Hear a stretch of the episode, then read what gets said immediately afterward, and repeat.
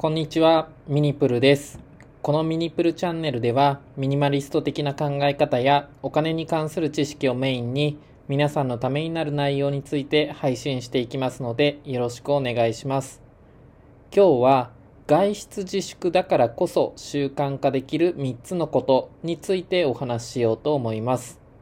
今、えーいろんなところで緊急事態宣言が出て、外出自粛をしている人は多いのかなと思います。まあ、外出自粛をしているということは、自然とですね、家にいる時間が多くなってきます。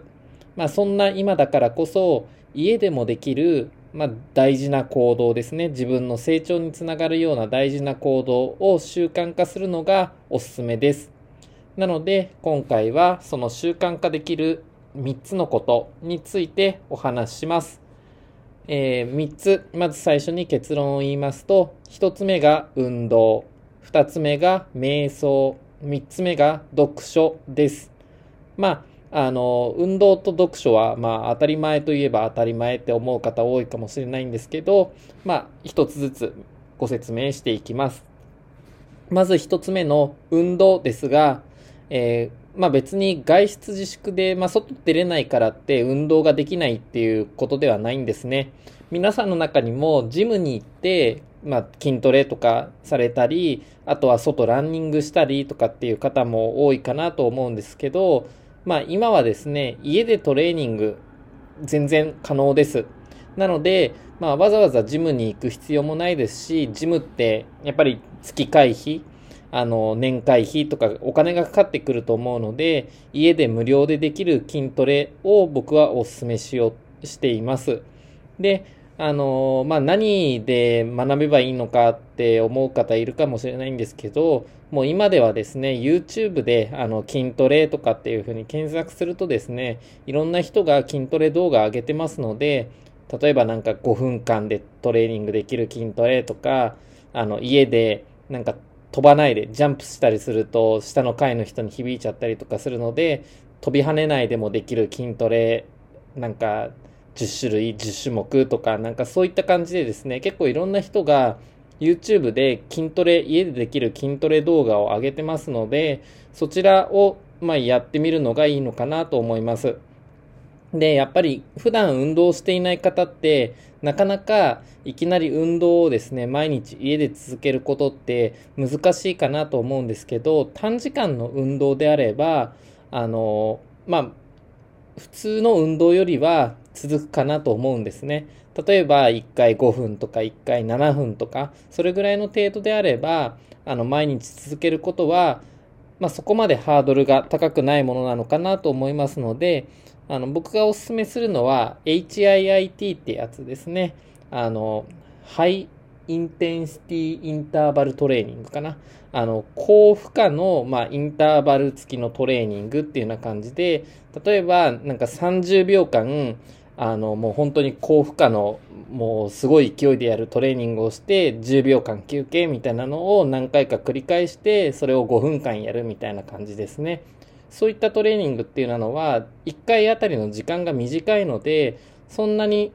あの、ハードルは高くないかなと思いますので、ぜひ、HIIT とかで YouTube で検索するとたくさん出てくると思いますので、参考にしてみてください。で、続きまして、えっ、と、瞑想ですね、二つ目が。で瞑想って、まあ、あの、簡単に言うと座ったり、あぐらかいたりとかして目つぶって、まあ、3分間とか5分間とかで、あの、呼吸に集中をするっていう感じですね。あの、それ、僕も2週間ぐらい前から毎日やってるんですけど、あの、結構ですね、すっきりします。あの、終わった後に、あの、脳がすっきりすると言いますか。で、あの、これネットとかで調べると、具体的にどういう効果があるのかっていうのはいろんな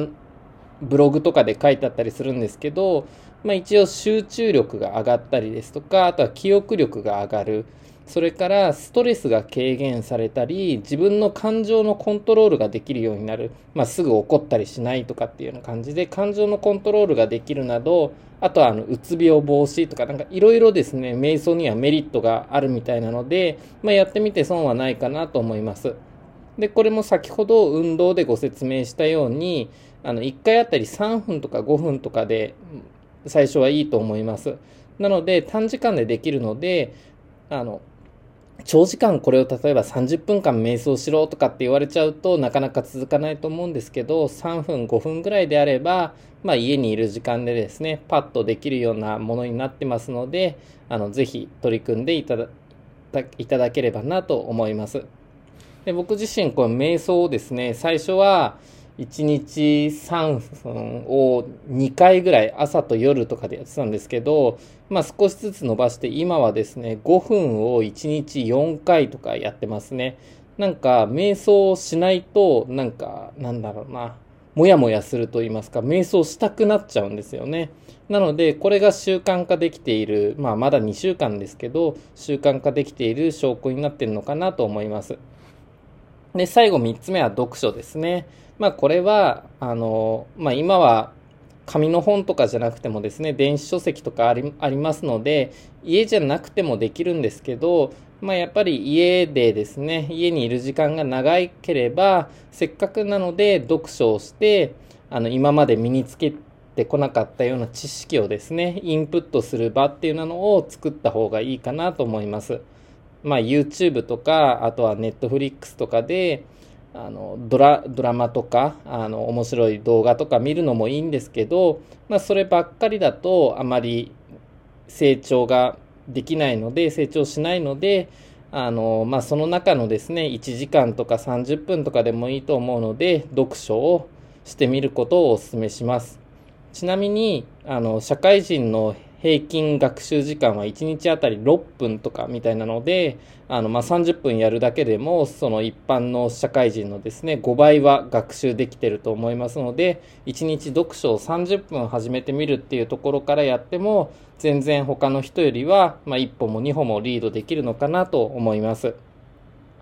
で、えー、まあ、3つ、ま、えっ、ー、と、もう一度まとめますと、1つ目が運動ですね。まあ、家で5分とか10分とか HIIT をやるってことをお勧めします。2つ目が瞑想ですね。まあ、瞑想も最初3分とか5分座って呼吸に集中するっていう風にするとですね、あの、続けていくとどんどん回数増やしたくなっちゃってくると思いますので、まあ、いろんな面で効果があるのでおすすめです。最後3つ目、読書です。これは、あの、まあ、家にいるとですね、動画見ちゃったりとかしたくなると思うんですけど、そのうちの30分とかをですね、読書に切り替えてみるっていうことをお勧めします。